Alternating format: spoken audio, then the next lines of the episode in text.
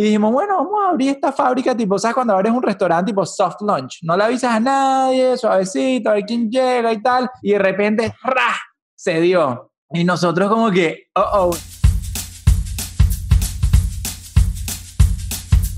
Bueno, mi gente, bienvenidos a bordo de este vuelo con destino a una nueva perspectiva. Les habla Michelle Poller de Hello Fears. Y aquí Adam Strambasser, mejor conocido como Stramhacks. Somos una pareja emprendedora, soñadora, ejecutadora y cuestionadora. No nos conformamos con el mundo como nos lo pintaron, así que estamos pintando nuestra propia versión. Más auténtica, sin filtro, más basada en nuestras creencias y experiencias, y no tanto en lo que se supone que veamos. O que seamos. Grabamos desde el avión, literalmente cada vez que podamos. Y figurativamente también, cada episodio es un viaje a 30.000 pies de altura, donde hacemos zoom out de nuestro día a día para filosofar sobre temas que le dan forma a nuestra existencia. Desde el avión es un vuelo hacia nuevas maneras de pensar y de ver la vida. Mientras nuestros vecinos de vuelo nos bombardean con peos, llantos y otras interrupciones inesperadas. Nosotros buscamos elevar nuestra conciencia y cagarnos de la risa en el camino. Así que abróchate el cinturón y disfruta de este trip que no emitimos. Pasaje, de regreso.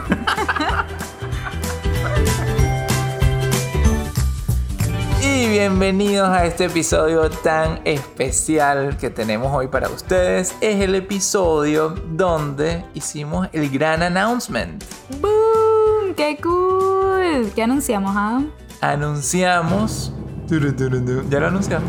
No sé. Yo creo que, que ya saben porque seguro el título lo dice. tantos rodeos, tantos rodeos. Bueno, sí, fue el episodio donde contamos por primera vez al mundo, ¿ok? Nuestra noticia de que vamos a ser padres. Pues sí, ¿qué opinan? ¿Qué opinan? ¿Qué opinan? Bueno, lo bueno es que ya opinaron, eso es lo bueno. Miren, este episodio lo hicimos en vivo, no en vivo, en persona, como hicimos el de Chile o el de Argentina, que nos fascinaría que hubiese sido así, pero en vivo por Zoom. Fue la versión de eso en tiempos de pandemia. Tal cual, fue increíble. De verdad que hacer esos episodios en vivo con ustedes increíble. Y de hecho, no sé qué opinas tú, Dan, pero yo siento que hasta este formato me gustó más que el de Chile y Argentina, porque en el de los que hicimos como audiencia en vivo, literal, en persona, era yo y Am, ¿verdad? Más que nada, haciendo un episodio como los que hacemos aquí en el avión, pero con audiencia. Y lo chévere era escuchar las risas y, y todo eso, pero no había tanta intervención de la audiencia como en el episodio de hoy. Sí, este episodio fue más como, ¿cómo dicen en España? Un conversatorio. ¿Le dicen conversatorio? Sí, ¿verdad? Algo así dicen, ¿verdad? una Eh, charla. Esto fue un conversatorio. Bueno, charla Charla, yo sentí que lo decían en Argentina, como que, qué buena charla, después de haber hablado contigo. Como que... No importa, el tema está, te fuiste por otro lado. El tema está en que esto es como un conversatorio porque conversamos con la gente. Sí. Ahora bien, yo sí quiero decir algo porque dijiste que te gustaba más esto que los en vivo. Ujú. Yo soy un gran hugger. A mí me encanta ver a las personas y darles un fuerte abrazo y, y conectar presencialmente. Sí, sí, sí, sí. Eh, esa parte creo que... no, no, no, no me refería a eso, me refería Correcto. al formato. O sea, Yo sé, también yo sé, se sé. puede hacer en vivo Eso es lo que te y a darles decir. la palabra. Eso es lo que te iba a decir. Sí. En vivo podemos instaurar esto del conversatorio. Me encantaría porque estuvo muy especial porque obviamente no solo dimos una noticia sorpresa en ese momento nadie sabía que estábamos embarazados porque queríamos que efectivamente esa sea la primera vez que nosotros lo anunciamos al mundo, que sea a nuestra audiencia favorita, a ustedes desde el avión y no solo eso, sino la- al haberlos incluido, pues el episodio se convirtió en algo increíble porque ustedes guiaron la conversación.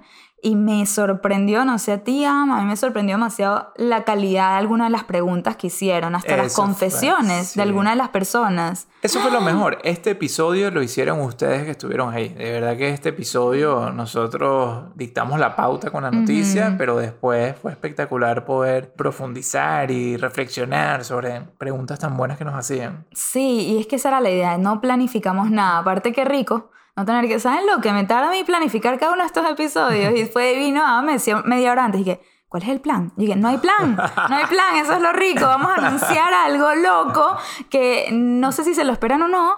Y después ellos dictarán el plan con sus comentarios y sus preguntas. Así que les vamos a contar rápidamente para ya entrar en materia cómo lo hicimos, porque ya que no lo pueden ver pero lo van a escuchar, queremos que se lo visualicen. Entonces, lo que hicimos fue que les avisamos por Instagram a la comunidad del avión que íbamos a estar haciendo un episodio en vivo con ellos incluido y que solo teníamos capacidad para 200 personas porque íbamos a poner mi Zoom y el de Adam, ¿no? 100 personas en uno, 100 personas en el otro. Y que tenían que llenar un formulario si querían recibir el link. Bueno, 500 personas llenaron ese formulario, ahí me quedé en shock.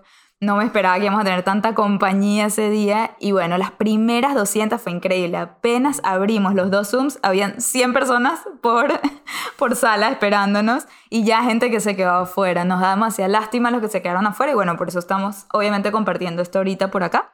Pero bueno, abrimos el Zoom, le dimos la bienvenida a todos y le dijimos que íbamos a introducir el tema en nuestro fondo de pantalla, que íbamos a cambiar el fondo, que iba a salir un tema, un tema controversial, que por favor levanten la mano si ustedes quieren decir algo sobre ese tema y que ustedes van a hacer preguntas o comentarios y vamos a tener esta conversación todos juntos.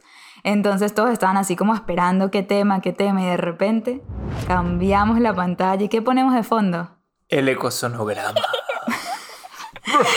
no sé si se lo esperaban o no, pero la gente, yo veía las caras y había gente llorando, literal, yo no lo podía creer, me sentí tan, tan conectada y tan especial de haber compartido la noticia de esa manera, aparte que de esa misma manera se la compartimos a nuestros familiares, ya que estamos aquí en COVID, tuvimos que hacerlo así con mis padres, mi hermano, mis primas, la familia de AMSI vivimos a la mayoría en persona, pero saber que pudimos hacer eso con ustedes de esa misma manera como familia, para mí fue demasiado importante. Eso, esa fue la intención, que nuestra audiencia desde el avión es familia. Sí. Y lo compartimos de la misma manera como se compartió con toda la familia. Fue muy, muy especial. Ah, y lo tenemos grabado, así que puede ser que saquemos también la grabación, no sé, voy a ver si, si sacamos aunque sea un clip chiquito de la grabación para que lo vean, porque fue de verdad súper especial. Pero gracias a la tecnología van a poder escuchar todo el episodio y todas las intervenciones y todas las respuestas y de verdad que la conversación llegó a puntos bastante profundos. Hablamos sobre, obviamente, el embarazo, sobre crianza, sobre nuestro pasado, gente dio experiencias propias de su propia crianza y bueno, nada, con eso los dejamos, no los retrasamos más para que comience el episodio. A ver, Pierina, mute, unmute. ¡Qué emoción! Estoy demasiado feliz por usted. ¡Qué bendición! Lo felicito, de verdad. Les mando un abrazo apretadísimo, los dos. ¡Yes! Abrazo apretadísimo de vuelta para ti, Pieri. ¿Cuánto te queremos? Pieri es la espectacular persona responsable por el lanzamiento de, del libro de Michelle, que hizo todos esos globos azules increíbles, y también fue mi compinche para acelerar el cumple de Michelle, la sorpresa que le eché, que hizo unos arreglos alucinantes. Entonces, bueno, los que quieran y estén interesados en ese tema, Awesome Parties. Awesome Parties. Awesome Parties. awesome Parties en Instagram. A ver, ¿quién más? A ver, a ver, Viviana, unmute. Soy fiel seguidora de ustedes, estoy demasiado feliz. Es como, es demasiado emocionante saber que son como tan cercanos a pesar de que no nos conocemos. Así que muchas felicidades. ¿Cuántos meses, Michi? ¿Cuántos meses tiene? Bueno, mañana se cumplen las 12 semanas y estábamos entonces esperando este momento para anunciarlo, pero más que nada estamos esperando los resultados del examen que me hice hace una semana, que se llama el Harmony, que es el examen de los cromosomas y enfermedades genéticas y eso, y hasta que no nos den esa respuesta, o sea, no nos las dieran, no queríamos decir nada porque no sabíamos si pues iba a estar sano el bebé y todo eso. Y ayer nos anunciaron que salió todo bien, nos anunciaron que ya tienen también el sexo del bebé, pero eh, me preguntaron, ¿quieres saber el sexo? Y yo dije, no, ya va, ya va, espérate, yo no puedo saber el sexo así. Entonces le pedí al doctor que nos mande un sobre a la casa con el resultado adentro y la idea es abrirlo a mi yo eh, cuando nos llegue. De hecho, estamos a punto, oigan esto, estábamos a punto de bajar al correo minutos antes de empezar esto porque dijimos que estaría demasiado divertido abrir el sobre enfrente de ustedes, mostrárselo a ustedes y que ustedes sean los que nos digan nosotros. Pero al final eh, no bajamos, así que... No es muy loco que posiblemente está la noticia del sexo de nuestro futuro bebé aquí abajo en el correo y no queremos ir a abrirlo. No, no, no, no estoy demasiado nerviosa. Yo no quiero Es que es muy chévere porque Michelle me tiene tiempo diciéndome, y vamos a hablar de los nombres, y vamos a hablar de los nombres. Yo le digo, Michelle, todo a su ritmo y todo a su tiempo. No vamos a hablar de los nombres hasta que no sepamos el sexo. Entonces, en mi mente, yo ni siquiera sé qué nombres consideraría.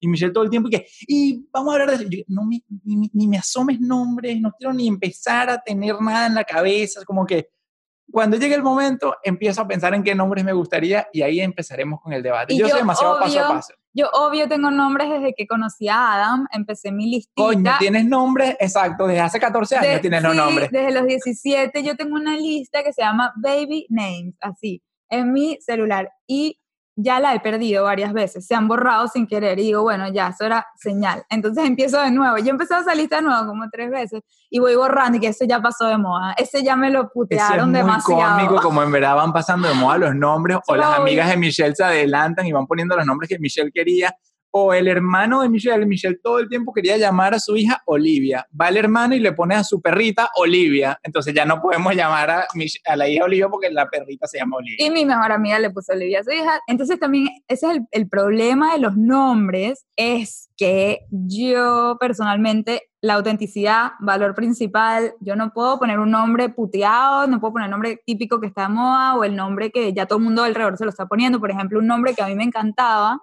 era Liam, me fascina. Pero Michelle, no, no estamos debatiendo, no. este episodio no es sobre los nombres.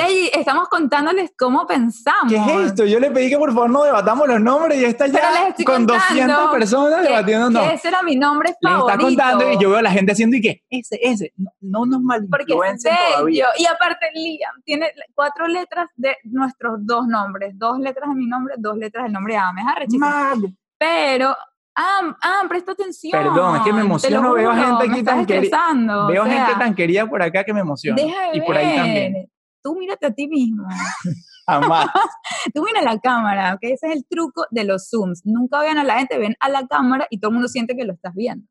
Entonces, eh, sí, Liam se lo pusieron tres amigos míos a la misma vez a sus bebés y dije, chao. Bueno, a ver, próxima pregunta, levanten la mano, me hacen así. A ver, Andrea Mejía. Ay, Hola. Hola. Gracias por esta invitación. Me siento súper privilegiada, aunque estoy en Barcelona, España. Eh, loca. ¿Qué ahorita ahí? son las 2 y 24 de la mañana. Te mereces la palabra. Me, me desvelé, pero valió muchísimo la pena. Al principio con los toques técnicos y yo, ay no, ay no, ay no. Y después me lanzaron ese video y fue como, ah, vale, mira, se me paran los pelos de punta. Vale demasiado la pena. Me encanta estar aquí y les deseo todo lo mejor en esta nueva etapa que es maravillosa. Un abrazo grande. Mil gracias, André. Qué bien. ¿Quién tiene preguntas, comentarios, cosas cool que decir? Carelia, unmute. Carelia. Baja ya a buscar ese sobre, por favor. Claro, que baje ya a buscar ese sobre. Estoy hablando por los 400 mil personas que están en este momento. ¡Me muero! Mi hermana dice lo mismo. Mi hermana estaba armándonos unos peos ayer y que bajen ya. es como que si nos hubieran dado la mitad de la noticia. Sí, eso es lo que yo dije. Eso es culpa de Michelle, por cierto.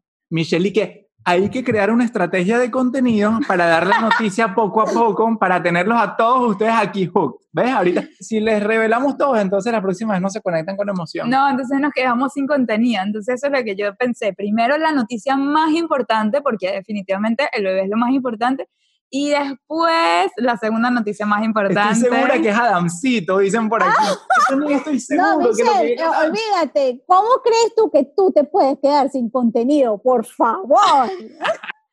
hay, hay, toda una estrategia. Lo más cómico, no sé si mi cuñada está por aquí, está desesperado por el, el, nombre, está desesperado por contárselo a todas sus amigas. Me dice ayer, ya se lo puedo contar a todas mis amigas. Yo que no, ahorita, ahorita, ya se lo puedo contar a todas mis amigas, y que no, y no porque, no por mal, simplemente porque yo pienso que no es lo mismo que ella diga de su boca, ponte, en un chat de sus amigas, Michelle y Am están embarazados, que, que lo vean de una manera creativa, que es lo que tengo planificado. O sea, ya todos ustedes vieron esta manera creativa porque este era el paso uno, contárselo a desde el avión por Zoom en vivo. Ok, paso dos, van a ver mañana. Mañana es un post en Instagram que, coche, le llevo planificando para anunciar de cierta manera. Yo no voy a simplemente mostrarlo así nulo. Entonces, me parece que de esa manera puede ser más chévere. Paso tres, el newsletter. Unapologetically Me este jueves con toda la historia, pero claro, ¡Wow! ¡No! ¡Dios mío! el video pasó cuatro y así poco. Imagínate, y así va a ser la vida del bebé, ¿ok? Nos vas a tener en una constante zozobra. Oh, Dios mío, oh, Dios mío, a mí que me gusta mi vida privada, ¿cómo vamos a hacer? No, imposible, imposible, Imposible. Pero chicos, miren, los felicito, los admiro muchísimo, me llenan de, de emoción, de alegría. El podcast es lo máximo, los sigo desde hace muchísimo tiempo y han sido para mí y sé que para muchos aquí de gran inspiración. Me han ayudado realmente a enfrentar mis miedos. Wow. Gracias por eso. Un placer. ustedes. Gracias, gracias. Me encantan los fondos que se colocan por No, aquí. no, el de Gabriela Correa. Gabriela Correa, o sea, te sea. botaste. Ella está en el avión, Pero ¿por desde qué el no? avión. Yo pienso, ¿por qué no lo pensé yo? ¿Verdad?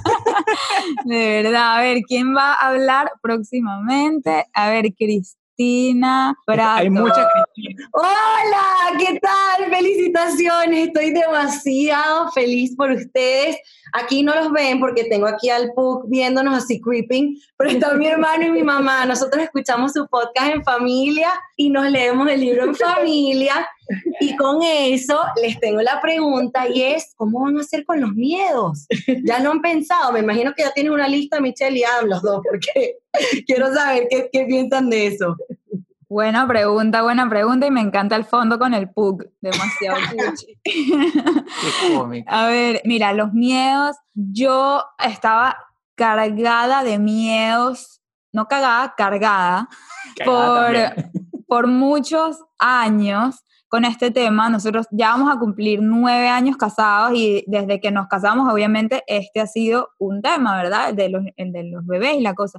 Y cada vez que yo pensaba en darle un chance a esto, los miedos me consumían. O sea, era una cosa como que hasta cuando cumplí 30, ya tengo 32, hace dos años cuando cumplí 30, yo dije, bueno, ya, cumplí 30, es hora, vamos a empezar con esto, a, a- tener hijos, y entonces en ese momento los míos me atacaron horrible y me empecé a ver en terapia. De hecho, ahí comencé terapia después de no haber estado en terapia por muchos años, y lo que me di cuenta es que yo no estaba lista. Y entonces yo siento que he pasado ya mentalmente por tantos miedos que ahorita que estoy en este momento, por alguna razón, no los tengo. Por alguna razón me siento súper calmada, tranquila, ¿sabes? Como que puedo decir, me incomoda que me tengan que sacar la sangre, que el miedo al dolor para mí es muy arriba, o sea, es de mis peores miedos, es el miedo al dolor y yo sé que lo voy a tener que afrontar varias veces durante estos nueve meses y ni hablar el parto, no estoy ni pensando en eso, pero lo estoy viendo como que un reto a la vez, cinco segundos a la vez, porque sacarse la sangre al final duele es como por unos segundos y ya, y ese tipo de cosas que estoy dispuesta a pasar por eso, porque ya por fin llegamos a un momento donde creo que queremos esto más de lo que le tenemos miedo. Entonces creo que eso es un muy buen punto para estar para nosotros. ¿Tú? Yo quiero decir, sí, que lo de Michelle es impresionante. Esta niña llevaba años hablando constantemente sobre el tema de cuando tengamos hijos y todos los miedos que tiene y toda la ansiedad que eso le generaba por tantos años y nunca había visto una Michelle tan calmada como la Michelle desde hace tres meses o de hace dos meses y pico que nos enteramos. Es para mí de verdad utópico la situación de verte a ti tan, wow, tan lista para este momento que me llena de calma a mí mismo, me llena de gratitud. Por eso me puse hoy mi camisa de Grateful Dude. Life is good, Grateful Dude. No sé si lo ven. Sí, ok. Sí, hoy, hoy estoy más que nada agradecido, obviamente, por la noticia, obviamente, porque tenemos la oportunidad de decirles a todos ustedes esto después de tres meses. Estoy muy agradecido por Michelle, como se ha estado manifestando todo este proceso de Michelle y como ella se lo ha tomado. Eso para mí es de las cosas más importantes. Desde el punto de vista mío, no he parado de bailar y me duelen los cachetes de tanto sonreír. Mira a Paula bailando. Ahí está Pau bailando, ¿ves? Me duelen los cachetes de tanto sonreír. No he parado de bailar porque genuinamente en este momento, gracias a Dios, gracias a mi conexión con la felicidad, no le he hecho espacio al miedo en estos momentos. Entonces, yo creo que esa expresión de que lo que más puede Mm. contra el miedo es el amor, es la alegría y es la gratitud, porque así lo pienso. Yo creo que la gratitud es lo que vence al miedo en todas las maneras, en todas las etapas. O sea, cada vez que ustedes estén con ansiedad, piensen en gratitud y eso va a poder con todo. Y yo creo que eso es lo que a mí me ha llenado de energía y de felicidad y por eso estoy aquí brincando como loco. Ajá. Tenemos aquí, A Jonathan. tenemos Jonathan nos tiene un comentario, una pregunta, a ver. Hola Mitch, hola. Bueno, ante todo, gracias por hacernos parte de esto. Mil felicidades. Yo sé que lo querían desde siempre. Nos conocemos hace un tiempo, ya casi toda la vida. Estoy muy, muy feliz. Te juro que no me imaginaba que estuviera por acá. O sea, no sabes, mi yo casi me caigo de la silla cuando me enteré. O sea, fue muy, muy loca mi reacción. O sea, yo brinqué. Estoy muy feliz. Pero eh, ahorita con lo que estaba diciendo Adam, él dijo, él dijo una palabra que para mí es muy clave a lo largo de mi vida y por eso quise levantar la mano en este momento, que es la gratitud, porque yo siento que cuando uno agradece, todo lo demás queda de lado y creo que por eso y porque el tiempo de Dios o del universo y el cosmos es perfecto, por eso en este momento Él quiso agradecer todo el amor que tú le has brindado a miles de personas a lo largo de estos cinco años con el proyecto y esa gratitud se transformó en este bebecito que está creciendo en tu vientre y que es la prueba de amor más grande que hay entre ustedes dos. Y sé que va a ser el niño más amado y más querido del mundo. Y lo mejor de todo es que no va a tener ni un solo miedo. O si los tiene, va a saber enfrentarlos. Así es. Y nada, estoy muy, muy feliz y más alto, los quiero grande y, y nada, seguir el proceso que está por empezar y que va a ser lo máximo. Un fuerte abrazo. Gracias, Jonathan. Ese que acaba de hablar, nuestro querido Jonathan, lo mencionamos en nuestro último episodio del podcast, creo que fue. Mm, El penúltimo. Ahí Michelle está colocando su Instagram, es tu inval, in- Inválido tu fab. inválido fab. Tu inválido fab es un tesoro de Instagram, eso para que lo sigan y se inspiren y, y vean la perspectiva tan cool que tiene Jonathan de la vida. Jonathan, gracias por tu mensaje. Demasiado feliz que te pudiste conectar, que estás acá y totalmente conecto contigo y lo que dijiste, la gratitud, igual que Adam, demasiado importante.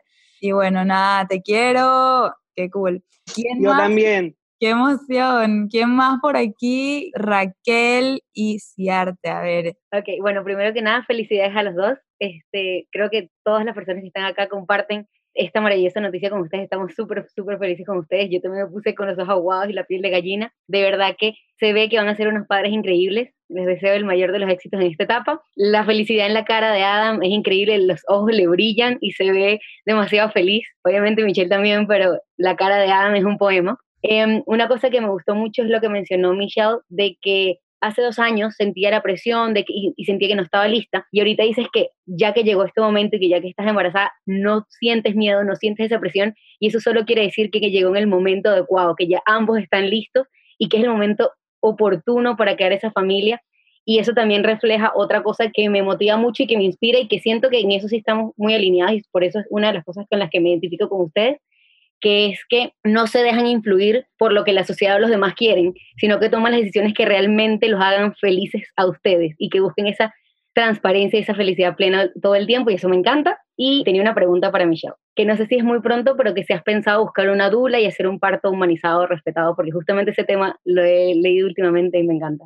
Buenísimas, buenísimas acotaciones y preguntas y definitivamente sí, nosotros eh, tomamos esta decisión, nosotros hicimos un gran esfuerzo no dejarnos influenciar por factores externos ni gente queriendo que nosotros empecemos a tener hijos como lo son nuestros padres, sobre todo mis papás que no tienen nietos todavía, ya los papás de Adam están súper felices con sus nietos, entonces nos dejaron tranquilos todo este tiempo, pero por parte de, mi familia no había nietos y la esperanza era yo, porque mi hermano es todavía menor que yo y hombre, así que no está ni casado ni nada, entonces todavía él no, no está por ahí ni cerca, bueno, creo yo. Y entonces sí tenía mucha presión y, por ejemplo, me acuerdo que mi mamá todo el tiempo me decía razones para convencerme de tener hijos y lo que yo le decía, no me tienes que convencer de tener hijos, yo sí los quiero y siempre he sabido que los quiero, pero no en este momento, no se siente bien, no está alineado con lo que yo quiero ahora. Entonces siempre me tratan de decir cosas como para hacerme caer en cuenta y nada te va a hacer caer en cuenta cuando tú sabes tan bien lo que tú quieres y cuándo lo quieres. Entonces, por ejemplo, yo decía, no quiero sacar un libro con un bebé a la misma vez. Y para mí más importante que mi libro es hacer bien el tema del bebé. Y hacerlo bien significa esos nueve meses dedicarme a aprender sobre embarazo, sobre bebé, sobre todo eso. Entonces lo que dices tu pregunta sobre la dula y los embarazos, bueno, es algo que estoy empezando a leer gracias a que ahora no tengo la presión de un libro encima, ya eso lo saqué, ya eso está corriendo por su lado, yo hago lo que pueda para empujarlo, pero no es una prioridad en mi vida, ahora mi prioridad es leer libros sobre partos y embarazos y bebés y todo eso. Entonces, no tengo una respuesta, sí a la, a la dula, porque he estado viendo, o sea, la gente que sigo en Instagram y eso, todo el mundo ha estado tan contento con sus dulas que todavía ni entiendo exactamente lo que hacen, pero yo sé que yo quiero toda la ayuda a vida y por haber del mundo, pero a la misma vez la parte humana y todo eso, como que tengo que todavía eh, adentrarme más en ese tema. Definitivamente para mí algo importante es evitar el dolor a toda costa. Entonces, si eso implica hospitales y epidurales y todo eso, perfecto, venga con todo el triple a mí, por favor, desde el principio, desde antes de la... y por ejemplo, tengo una amiga súper cercana que a ella le daba miedo la anestesia. Entonces ella hizo todos los cursos para poder hacerlo sin anestesia. Y digo, ¿qué? O sea, la anestesia es lo que me alivia, es lo que yo digo, gracias a Dios, existe la anestesia, porque si no, no sé si haría esto. Pero, pero sí, estoy todavía aprendiendo de todo eso. Así que, full, buena pregunta, gracias. A ver, a ver, Alexandra Chávez on mute. Felicidades, primero que todo. Bueno, los llevo siguiendo desde hace poquito. Pelos Catby, otra trasplantada de New York ahora a Austin. Súper felicidades por su bebé. Este, mira, nunca, nunca, nunca, nunca, nunca, nunca, nunca estás preparado para lo que te viene. Pero con tal de que ustedes como pareja estén en la misma línea con lo que sea, lo que te diga tu mamá, lo que te diga tu suegra, lo que, pero como tú te sientas, es lo que va a ser. Calmados, o sea, todo. En la educación es un constante aprendizaje, pero de verdad que es una bendición grandísima. Felicidades por todo lo que están haciendo y mucho éxito. Mucho gracias. Gracias, Qué chévere. A ver, aquí Alexandra González con su hija. Espérate, ya le di en mute. A ver. Bueno, primero, aquí esta familia está feliz por ustedes, por esa gran noticia. Y lo otro que te quería decir es que tengo tres niños y los tres los parí y los tres fueron con Dula y uno fue parto en agua. Y yo soy como tu amiga que le tengo pavor a la anestesia, por eso siempre dije, yo voy a parir, yo voy a parir, yo voy a parir. Y fue una experiencia divina. De hecho, mi esposo recibió a nuestro primer hijo en el agua, así como lo sacó. Le cortó el cordón umbilical. O sea, fue una experiencia maravillosa, así que si tienes la oportunidad de hacerlo, hazlo porque es divino. Y cuando estás en ese momento de parto, bueno, los dolores se van porque uno está así como que, ay, ya, que tal cual como un animalito, como un perrito. Así que confía en ti, en tu pareja y todo va a salir súper chévere. Los amo mucho, los admiro y eres parte de mi progreso. Ah, gracias. Eres lo máximo, Adam, ¿ok? Amor para Adam. A ver, ¿quién más aquí? Janina. Janina. Hola, bueno, nada, felicidades a ambos. Me encanta porque yo también tuve la oportunidad con mi esposo de decidir cuándo era y no por la sociedad. Y eso, o sea, es un logro, ¿ok? Y lo que te quería decir era que, bueno, nada, bienvenida a este mundo caóticamente hermoso. Y nada, chama, siempre sigue tu instinto, que no falla. El instinto de madre jamás falla. Eso era todo. Ay, gracias. Eso es muy importante. Definitivamente nosotros hemos seguido nuestro instinto de llegar a donde estamos. Y bueno, es algo que planifico todavía seguir, pero yo sé que va a ser difícil con tanto ruido, con tanta gente diciéndote cómo hacer las cosas, qué hacer, qué no hacer, todo eso. Cada vez se va a poner más difícil. Yo sé que cuando ya hay un niño involucrado, la gente siente que tiene como un saying, sienten que tienen como que, la palabra, ¿sabes? Dentro de, de cómo tú crías desde familiares cercanos hasta la gente en las redes. Yo sé que cualquier cosa que ya yo vaya a poner en las redes, la gente siente que puede opinar, no sé por qué, y entonces ese es como un miedito que sí trae, pero no, seguiremos siempre fieles a nuestra intuición. Grecia Sánchez pregunta, ¿cómo piensan manejar sus conferencias y viajes con el bebé? Entonces, esa es una muy buena pregunta que, que aprovecho para responder. Y bueno, obviamente no es que podemos tener ahorita la respuesta de eso y que, ah, mira, vamos a hacer esto y esto, pero obviamente sí tenemos ciertas expectativas, que no es bueno tener expectativas, pero bueno, como lo hemos pensado es que obviamente una vez que este bebé nazca, que no les he dicho la fecha, by the way, o sí, o sea, febrero, principios de febrero, finales de enero, esa es la fecha, acuariano o acuariana. Entonces, ajá, veo unos acuarianos celebrando. Entonces, ya en, ok, febrero nace, nos tomaremos unos tres meses, obviamente, de, tranquilidad. Igual el COVID no es que nos permita hacer mucho más, no sabemos cuándo es que vamos a volver a viajar puede que ni siquiera el año que viene sea, ojalá que sí, porque yo estoy, que yo quiero viajar y trabajar y montar una tarima cuanto antes, pero este, estamos pensando que cuando ya sí se pueda viajar, idealmente en vez de estar haciendo entre 8 y 13 conferencias al mes, que es lo que veníamos haciendo en el año antes, vamos a reducirlo. Lo que hicimos fue subir nuestro precio para poder reducir la cantidad de conferencias y ser un poquito más selectivos con lo que hacemos. Entonces ya le avisamos a nuestros managers, eso sí, muy importante, ellos fueron de los primeros en saber porque necesitábamos que nos entiendan nuestra situación y nos ayuden a planificar el año 2021. Entonces, eso es lo primero, subir un poco los precios para poder hacer menos conferencias, más selectivas. Entonces, idealmente estaríamos haciendo unas tres promedio al mes, que serían tres viajes al mes, que no es así muy grave.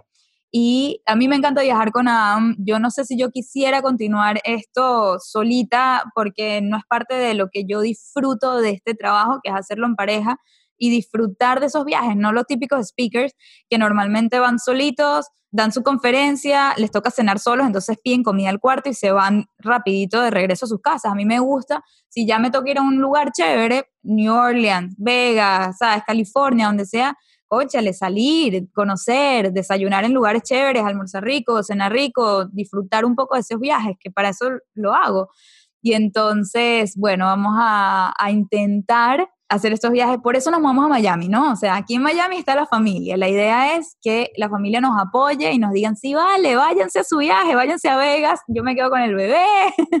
no, aquí mi, mi suegra, que es súper hands-on, es dedicada 100% a sus nietos tenemos todas las tías, ¿se acuerdan de Doris, la tía Doris, que la entrevistamos en el podcast? Ella es lo máximo, ama a los bebés, o sea, su reacción en el video, ama a los niños, también nos va a ayudar. Tenemos un equipo súper chévere aquí de gente que nos va a estar apoyando y vamos a, gracias a eso, poder todavía hacer los viajes juntos, quizás no todos, idealmente sería viajar con el bebé en alguna de las ocasiones. Pero les cuento que ya nosotros nos informamos del tema, ya hablamos con una speaker que tuvo un bebé hace un año y medio. Eh, nos coincidimos en un evento las dos y ella nos contó lo difícil que es viajar con un bebé para un evento, porque uno como conferencista tiene que descansar en la noche bien, a veces hay que despertarse a las seis para maquillarse, para ir a hacer la prueba técnica, para las nueve ya estar dando la conferencia, y lo último que quieres es un bebé llorando toda la noche, porque con qué ojeras vas a estar dando la charla al día siguiente, y aunque vayas con tu pareja, no es que ella fue sola, pero aunque vayas con una pareja, el bebé está llorando en el cuarto, no es que puedes dormir, entonces terminó ella alquilando dos cuartos más una nani entonces ella dormía con la pareja, con su esposo en, su cuarto, el cuarto al lado la, la nani con el bebé y tenía que elegir qué horas pagarle a la nani, si las horas de la noche o las horas del día. Y le salió una millonada y dice, mira, y, y ese día estábamos las dos dando una conferencia en un lugar y ella dice, aquí estoy sola. Mi esposo está aquí en FaceTime con la bebé porque intentamos todo y no se puede. Y eso fue para nosotros un reality check. Porque en nuestra mente era, claro que vamos a viajar con el bebé a todas las conferencias, obvio y escuchamos eso y entendimos que así no son las cosas. Y bueno, espero que eso responda a esa pregunta. Por eso nos mudamos a Miami, porque si fuese por eso ti, dije, ves que no estás prestando atención. Es que estaba buscando mi pequeño litro de agua aquí. A ver, a ver, Kazusi, Kazusi, espérate. Kazusi McReady. Wow. Wow, McReady. Yo le di cool ese nombre, Kazusi McReady. Sí, sí. Hola. Bueno, primero que nada, o sea, estoy súper feliz por ustedes porque, bueno, sí, si lo están haciendo, como que nosotros no los conocemos, pero como que por el podcast uno se siente parte de ustedes, como que amigos de ustedes, ¿no? Y supongo que si, eh, si están dando esta noticia es porque querían esto, ¿no? Entonces eso me, me alegra mucho. También quería agradecerles, sobre todo a Michelle, eh, a Dante también, obviamente, pero este, Michelle, eh, mi esposo, él habla inglés y de verdad él vio como que el launch de tu libro y fue como que lo ayudaste mucho como que a superar un miedo que tenía con su papá. Entonces como que de verdad que muchas gracias por eso, a mí también me has ayudado un montón. O sea, de verdad, ahorita estoy como que en facing fears. Y te tenía una pregunta, no sé si es, no, espero que no sea controversial, pero no recuerdo cuál fue el episodio donde ustedes estaban hablando de, pues, toda la presión que sentían, ¿no? De esto de, de tener hijos y de que empezaste a ir a terapia. ¿Cuál fue como que ese, no sé, aquí en Estados Unidos le llaman como que aha moment, en el que tú dijiste, ¿sabes qué? Vamos a darle, vamos como que a que fluye y que el bebé, o sea, pues a tener bebé. O sea, como que si tuviste un momento o, o fue también un proceso en la terapia o fueron diferentes cosas, COVID. Como que, ¿qué te hizo? Bueno, los hizo realmente, porque son dos. Buena, buena pregunta, buena pregunta. Yo diría que nosotros, uno siempre tiene como unas metas, no, no siempre, no voy a asumir, pero unas metas que uno quiere cumplir en cierto orden o antes de hacer algo, ¿sabes? Para sentirse como que satisfecha de cierta manera. Entonces, yo quería, yo personalmente y también creo que como pareja, alcanzar una estabilidad financiera era importante para nosotros, que es algo que logramos en los últimos cuatro años que llevamos siendo conferencistas. O sea, se hizo, o sea, relativamente rápido. En cuatro años, en verdad, pasamos de vamos a renunciar a nuestros trabajos y lanzarnos a ver qué sale de esto a, wow, me siento cómoda para tener una familia, para tomarme mis tres meses, porque siendo emprendedora, como saben, nadie te va a pagar esos tres meses que te quedaste con tu bebé y de hecho como el trabajo es ser conferencista, el que en verdad nos alimenta, no iba a poder viajar los últimos dos meses porque ya no te dejan montarte en avión, son cinco meses y a mí solo pensar en eso, en que nosotros cinco meses no vamos a estar ganando dinero, era abrumador y pesaba muchísimo porque era como, ¿cómo vamos a vivir sin ganar nada cinco meses? Entonces, nosotros no podíamos tomar esa decisión tan a la ligera de, ay, sí, ya, echémosle bola, como todo el mundo nos decía, o sea, de verdad, o sea, padres, etcétera, vale, pero ya, que hay gente que no tiene plata y igual lo hace, y es como que, ¿sabes qué? No se alinea con lo que nosotros queremos, con lo que, ¿sabes? No porque otros lo hagan y no porque le funcione a otros significa que yo lo quiero hacer de esa manera. Y confiábamos en que sí lo íbamos a lograr, solamente que a nuestro tiempo. Y tuvimos la paciencia y como la visión de trabajar en eso. Entonces, sí llegó un punto el año pasado que nos sentimos cómodos y dijimos, wow, la verdad que pudiéramos darnos cinco meses sin ganar plata y estar bien. Entonces cuando tuvimos ese feeling el año pasado fue como que lo empezamos a considerar y ahí dijimos, pero esperamos lo del libro no, y para mí siempre fue un no-brainer, como lo expliqué, yo no quería hacer un lanzamiento de un libro que en verdad quería darle el todo por el todo y un bebé que le quiero dar el todo por el todo a la misma vez. Entonces, desde el año pasado dijimos, finales del año pasado dijimos, lanzamos el libro en mayo y dejamos de cuidarnos. Siempre ese fue el plan y después cayó la pandemia y lo pusimos en duda por la pandemia. Qué mala idea buscar ahorita, pero después entendimos que en verdad el universo nos puso en la posición que nos puso para seguir con el plan como lo teníamos porque qué momento mejor para una conferencista que estar en casa. O sea, yo no me imaginaba a mí los tres primeros meses que dicen que son horribles, que estás cansada, que estás con náuseas y vomitando y no sé qué, que por suerte nada de eso me pasó. O sea, yo siento que yo vengo aquí a dar buenas noticias a darle esperanza a mucha gente, porque o sea, yo sé que hay de todo, pero por suerte mañana cumplo tres meses y han sido,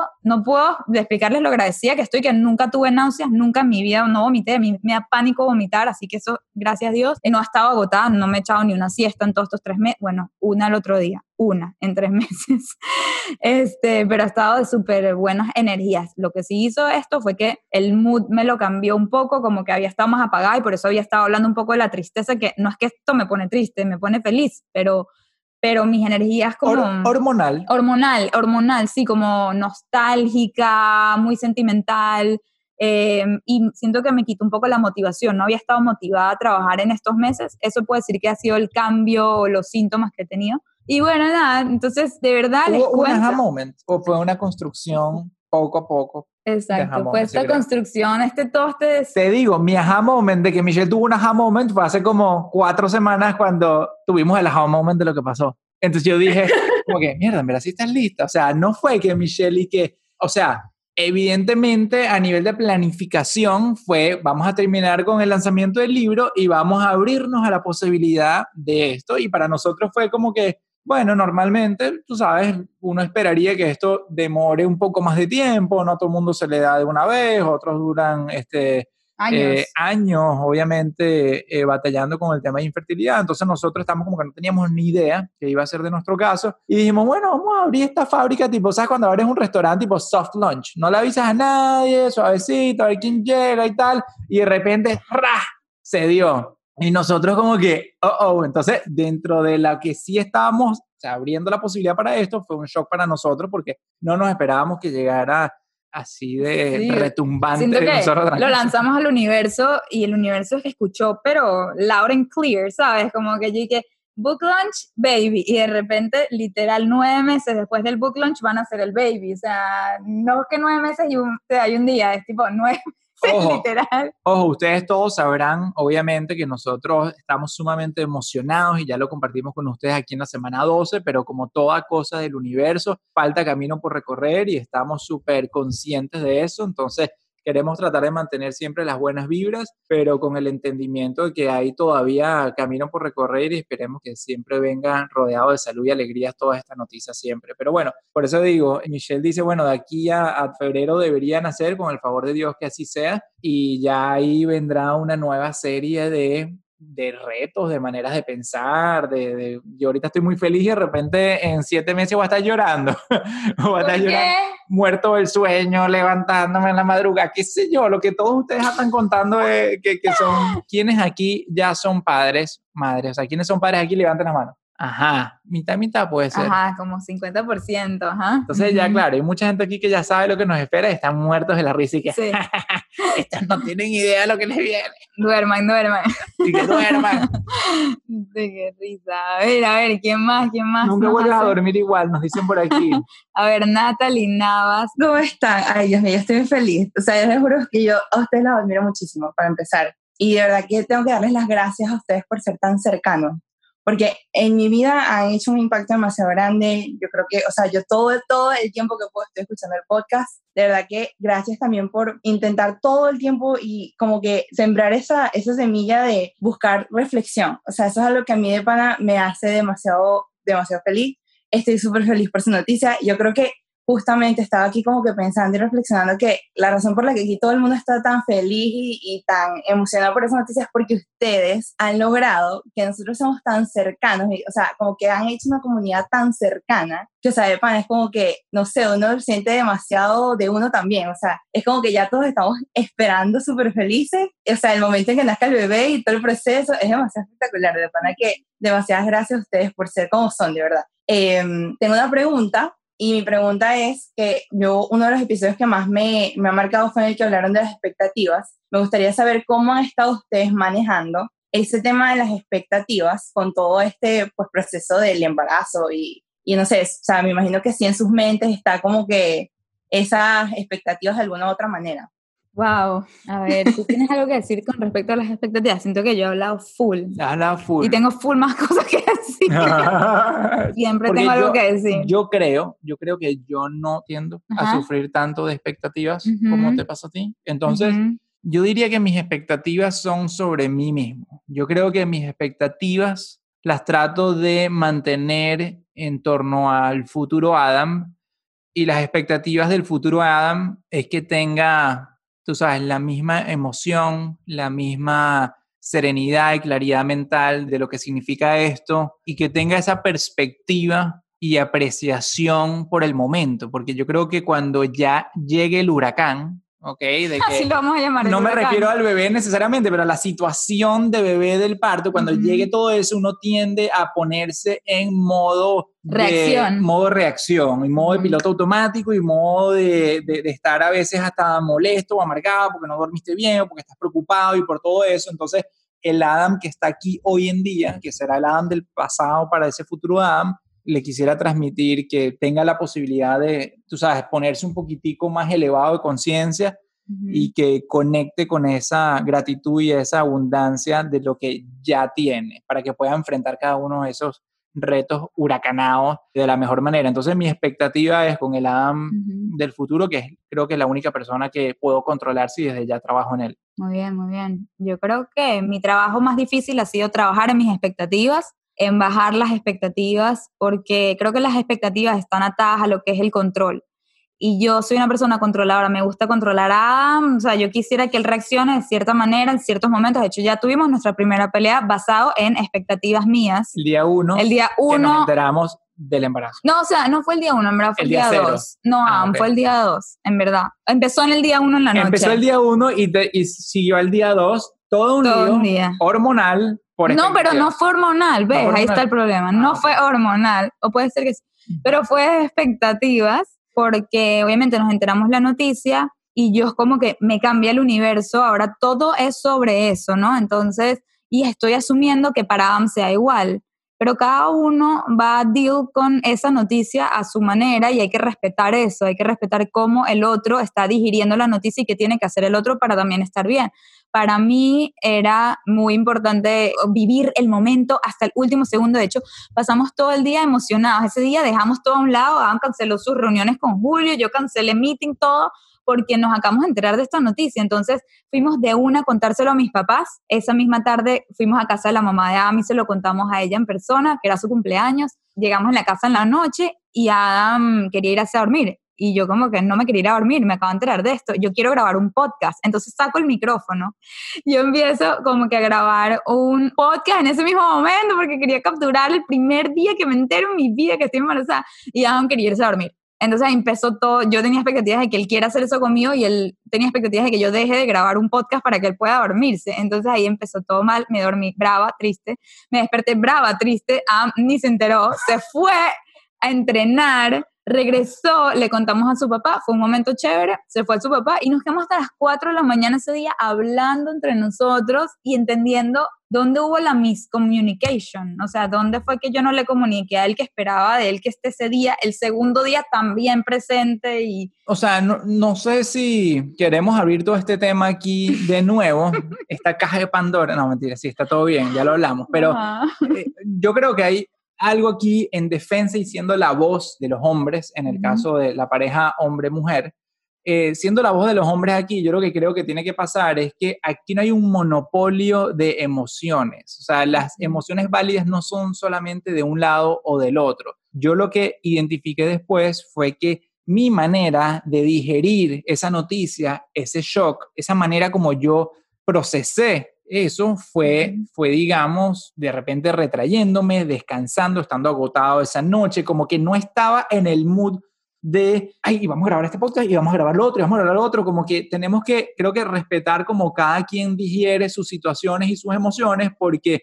no todos vibramos el mismo ritmo todo el tiempo. Y a nosotros nos pasa mucho porque se pueden dar cuenta que Michelle tiene un ritmo muy distinto al mío. Yo soy un poco más zen, Michelle es un poco más hyper, le gusta estar ahí todo el tiempo creando contenido. Yo no creo contenido por naturaleza, me fascina estar aquí con todos ustedes y compartir reflexiones, pero no es mi naturaleza estar todo el tiempo pendiente de, de compartir mi vida. Y yo creo que yo estaba en mi derecho, aquí hablando en representación de los hombres, yo creo que yo estaba en mi derecho de tener un momento privado, privado conmigo mismo, no solamente privado de nuestro hogar, sino privado interno. Yo soy una persona que procesa mucho las cosas internas, Michelle es una persona que procesa mucho externalizando, es decir, compartiendo, este, Hablando, hablándolo, ella es así. Entonces yo creo que ahí pudo haber habido algo de miscommunication que de repente yo no lo pude expresar en el momento, porque cuando Michelle me decía, pero ¿qué te pasa? ¿Pero por qué no quieres compartir esto? ¿Pero eh, por qué no hacemos un podcast ahorita? Y yo en mi mente no sabía ni que estaba mal mío. Tanto así que no supe en verdad la importancia de respetar mi internalización, que no, que no supe entender, que hasta me culpé de que yo estaba mal. O sea, el mundo nos tiende a, hacer pensar que la solución es ser hiperproductivos, hiperactivos en Instagram, todo el tiempo generando contenido. estar bien, todo el, tiempo, estar bien. Todo el tiempo estar bien, todo el, tiempo, estar, feliz. Y el mundo no nos ha dado espacio para entender que también está bien estar en pausa, está bien el silencio. Te apuesto que si yo en este momento, Michelle y yo nos quedamos en 10 segundos de silencio, ustedes paniquean todo. Dice, ¿qué les pasa a estos carajos? ¿verdad? El mundo no está acostumbrado al silencio, a la, introspección, y yo soy muy introspectivo. Entonces, bueno, por ahí se va mi, mi, reflexión. Algo importante que quiero decir con respecto a las expectativas es que yo sé el problema que tengo con eso, con ese tema, y que espero mucho de AM, espero de mis papás, de mi hermano, de mis amigas, espero de la gente que me rodea mucho, y eso hace daño a la relación, a mí misma. Entonces, yo quiero trabajar en eso para que yo no le haga ese daño ni a mi hijo o hija, ni a mi relación con esa persona.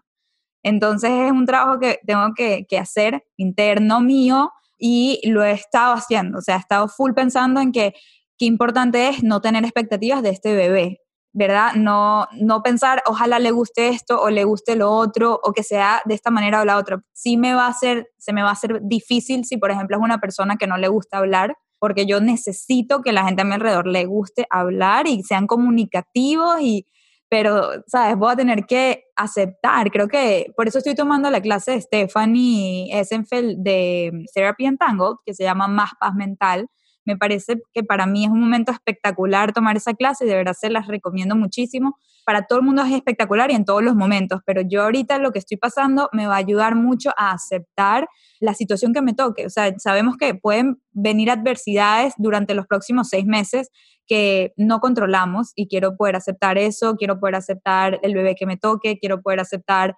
Adam cómo va a reaccionar y qué tipo de papá elige ser también. Entonces, de verdad, les recomiendo la clase de Más Paz Mental, anótenla por ahí, Terapia en Tango. Próxima pregunta, Marxis Lozada, te lo llevaste. A ver. Hola, bueno, estoy tan feliz como todos los que estamos en este, en este grupo, me parece genial la forma de comunicarlo y mm, había levantado la mano desde hace rato, pero viene muy en sintonía con lo que estaban hablando. Y a mí una de las cosas que me ha parecido maravilloso de su podcast es que ustedes muestran que no, las parejas no necesitan ser iguales para ser felices, que cada quien tiene su individualidad, cada quien tiene sus gustos y que esas cosas pasan, o sea, porque estamos acostumbrados a ver en las redes sociales como que todo es perfecto, como que siempre nos amamos y siempre es lo máximo, o sea, la gente no pelea, no. Y la realidad es que sí, estas cosas pasan y es normal y uno no tiene que tener tanto pánico en función de, de esas cosas que no, no, vemos iguales. Finalmente cada uno es un ser humano y, reacciona de diferentes maneras. Lo otro que quería decirles, ya que estoy emocionada, este, es que, bueno, con el tema, con el tema de, de, las expectativas, el problema no es tener expectativas, así, bueno, así lo veo yo, es mm, cómo reaccionamos cuando las mismas no se cumplen. Entonces es como, eh, bueno, no está siendo eh, de la forma que, que, es, pero, pero no tomármelo personal. Es lo que a mí me ha funcionado y mira que yo he tenido muchas expectativas que no han sido cumplidas. Entonces es un trabajo que llevo haciendo desde hace mucho tiempo y pues bueno, eso. Este, nada, quiero desearles lo mejor, este, agradecerles por compartir lo que es la vida real y eso es súper, esa, esa autenticidad de ustedes es lo que hace que todos los que estemos aquí estemos tan contentos como que si fue mi hermana, como que si fue mi mejor amiga la que está embarazada. Entonces, nada, les deseo lo mejor. Gracias. A ver, Amalia. Wow, Amalia está muy emocionada. Muy emocionada. No para de brincar. Vamos a ver, yo le di. Ahí está. Estoy muy emocionada. Felicitaciones en primer lugar. Bueno, sigo a Michelle desde hace unos años, desde que gané una beca para Tower Learning. Y bueno, desde ahí conecté con ella. Y luego conocí a Adam y Adam es panísima y cada vez que escucho a ustedes hablando es como que si estuviera hablando con ustedes, que coño, chamo, pero ¿cómo pasó eso? Y no sé qué. Y pues me siento muy identificada este, con ustedes y también les doy las gracias por todo lo que o sea, me han enseñado de manera indirecta. Bueno, mi pregunta, sí tengo una pregunta eh, relacionada a lo que estaban hablando de las expectativas, de lo de esperar más de los demás. Yo quería preguntarles si habían tenido una conversación acerca de la crianza de sus hijos, cuáles quieren que sean los pilares de, la educación. Me refiero, por lo menos en la parte de esperar más de, más de los demás, les cuento mi experiencia personal. Mi mamá es una persona que siempre espera más y nunca está satisfecha. Entonces, eso es algo que a mí me ha afectado toda la vida, porque entonces nunca soy perfecta, nunca soy suficiente. Entonces, sí me gustaría, bueno, darte también mi punto de vista desde desde la madre que ha sido demasiado eh, perfeccionista. Es más, tenía que hacer las caligrafías y las tenía que repetir cinco veces hasta que me quedaran iguales. Entonces siento que cada una de esas cosas hacen lo que uno es ahora. O sea, siento que muchas de las, de las inseguridades y hasta de las cosas buenas que tenemos es gracias a la educación que nos, que nos han dado. Entonces, bueno, quisiera saber más o menos cómo ustedes quisieran manejar eso, si lo han conversado, qué piensan. Y un beso de los dos y un abrazo apretado. Ay, gracias de verdad, me encanta y que hayas compartido esa experiencia, me parece que enriquece muchísimo la conversación, me encanta que, que te hayamos dado la palabra, ha sido una súper, súper buena pregunta y veo que en el chat de Adam en el celular están diciendo que qué buena pregunta, ¿verdad? Sí, están. Sí, la gente está diciendo que qué buena pregunta, así que buenísimo y te voy a decir, yo, o sea, con lo que dices, yo vengo de todo lo contrario. Mis papás nunca me pusieron expectativas a mí, ni nunca esperaban de mí que yo fuese perfecta ni que haga las cosas a cierto nivel, ¿sabes? Y yo siento que eso a mí me dio mucha libertad libertad de yo ser quien yo quiero ser y de ser malísima en unas cosas y que ellos estaban bien con eso, como por ejemplo todo lo que es deportes. Y justo le estaba contando a Adam el otro día que a mi mamá le encantaba la idea de que yo baile ballet porque ella bailó ballet y me metió y a la tercera clase yo le dije, sácame esa vaina, o sea, obviamente tenía que seguir cinco años y yo no, o sea, no me identifiqué nada, ni con el tonito de la profesora, todo perfectico, ni con las otras niñas, ni con el tutú, ni nada. Y me sacaron, ¿sabes? No me, no me pelearon, no me empujaron, no, no me insistieron a que yo sea quien yo no soy, pero por otro lado me encantaban mis clases de cerámica, de pintura, y ellos entendieron que yo iba por ahí y me, me dieron la libertad de hacerlo nunca esperando que sea la mejor en nada y eso como que siento que a mí me ayudó mucho, me dio tanta libertad, me quitó mucha presión de encima de yo ser quien yo quiero ser y en términos de, tu pregunta de pilares de crianza, yo quiero también poder ser ese tipo de padres con mis hijos donde quiero identificar cuáles son sus pasiones, no necesariamente cuáles son sus fortalezas, que es algo que hablo en el libro y me gusta mucho, la diferencia entre skills y passion, porque hay niños que son muy skillful, ¿no? que tienen una habilidad muy fuerte de algo, y no necesariamente esa es su pasión. Por ejemplo, una niña que nazca con una voz espectacular y ame cantar, eh, hay padres que la empujarían hacia ese lado, como que cómo vas a desperdiciar ese talento y quizás ese talento a esa niña no le satisface y termina ella buscando el éxito que le corresponde a los padres y no a ella misma. Y eso es una historia de la vida real. Una niñita en una conferencia que yo di en un colegio de niñas contó esa historia. Dice, mis papás me presionan a que yo cante y yo no quiero cantar porque por más que lo hago muy bonito, a mí no me da felicidad ser siempre el show y ser el centro de atención y yo preferiría otras cosas, pero mis papás no me apoyan en otras cosas, me apoyan en esas. Y a mí eso como que se me quedó. Y yo dije, wow, qué importante, yo quiero poder entender cuáles son esas pasiones de mis hijos y ayudar a, reforzarlas mientras les haga feliz a ellos. Entonces, como uno de mis valores principales es la autenticidad, yo quiero eso, quiero que mis hijos descubran cuál es su propia autenticidad y yo tener, no sé qué, pero como la... Yo no sé cuál. El, no es que no es ni la valentía, ni es como la disposición, esa es la palabra, la disposición de apoyarlos en lo que sea que ellos elijan. Tú, eh, pilares de, de, crianza, ¿qué más hemos así considerado? Bueno, eso es algo que nosotros eh, conversamos casi que a diario. Creo que las conversaciones, sí, más rutinarias de Michelle y mías a veces como regaño, o sea, a veces de una forma hasta no bonita también, porque muchas veces cuando nos encontramos haciendo cosas que no estamos de acuerdo, o sea, cuando yo veo que Michelle no le para ni medio de repente a recoger los platos de la mesa porque ella es muy enfocada en su trabajo, en su pasión, en sus cosas, y le digo, Michelle, ¿cómo le vas a enseñar a nuestros hijos que te puedes parar así de la mesa sin recoger los platos? ¿Cómo puede ser? Detallitos así. Y creo que entonces eso todo el tiempo está trayendo esa conversación sobre la mesa y nosotros desde ya estamos siendo muy intencionales en justamente tener esas conversaciones. Yo creo que es importante tenerlas, yo creo que es importante sin miedo profundizar sobre esos temas de cuáles van a ser los valores principales que les vamos a enseñar a los niños y cómo queremos. Y yo creo que muy importante, y por eso es que sale tanto a relucir, es el ejemplo que uno dé. Porque si uno se comporta hoy en día de una manera que no quieres dar el ejemplo hacia tus hijos, Oye, yo, por ejemplo, se lo recuerdo a Michelle cuando me parece que ella está comportándose de una manera que yo sé que ni ella misma quiere dar ese ejemplo. Ya sean con temas de miedo, porque ustedes bien saben que Michelle ha descubierto el poder de ser valiente, pero el miedo es algo también muy nato dentro, dentro de una personalidad ansiosa como la de ella.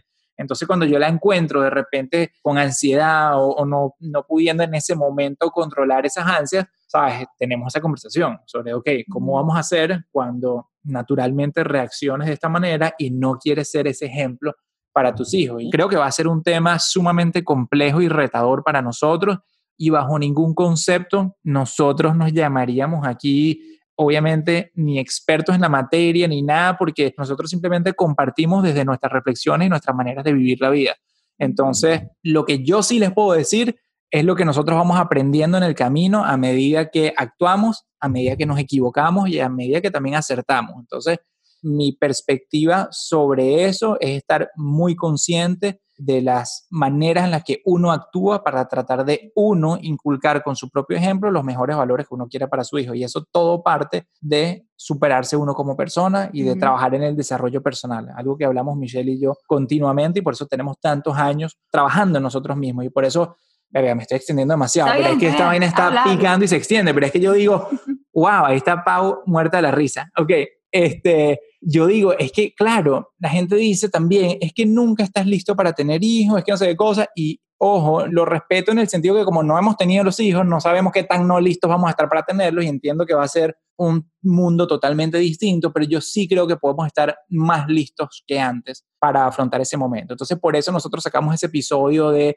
por qué no tenemos hijos y ya eh, ahorita nos tocará sacar un episodio de por qué sí tenemos hijos y todo trata sobre el trabajar en uno para estar listo o más listo para cuando llegue ese momento, tú con tan solo tu ejemplo puedas inculcar los valores que más tú quieres para tus niños. Pues yo creo que nunca en la vida va a servir tratar de inculcar valores si tú no los ejemplificas tú mismo. Entonces, creo que ahí Sí, y me encanta. Aplausos para Amsi.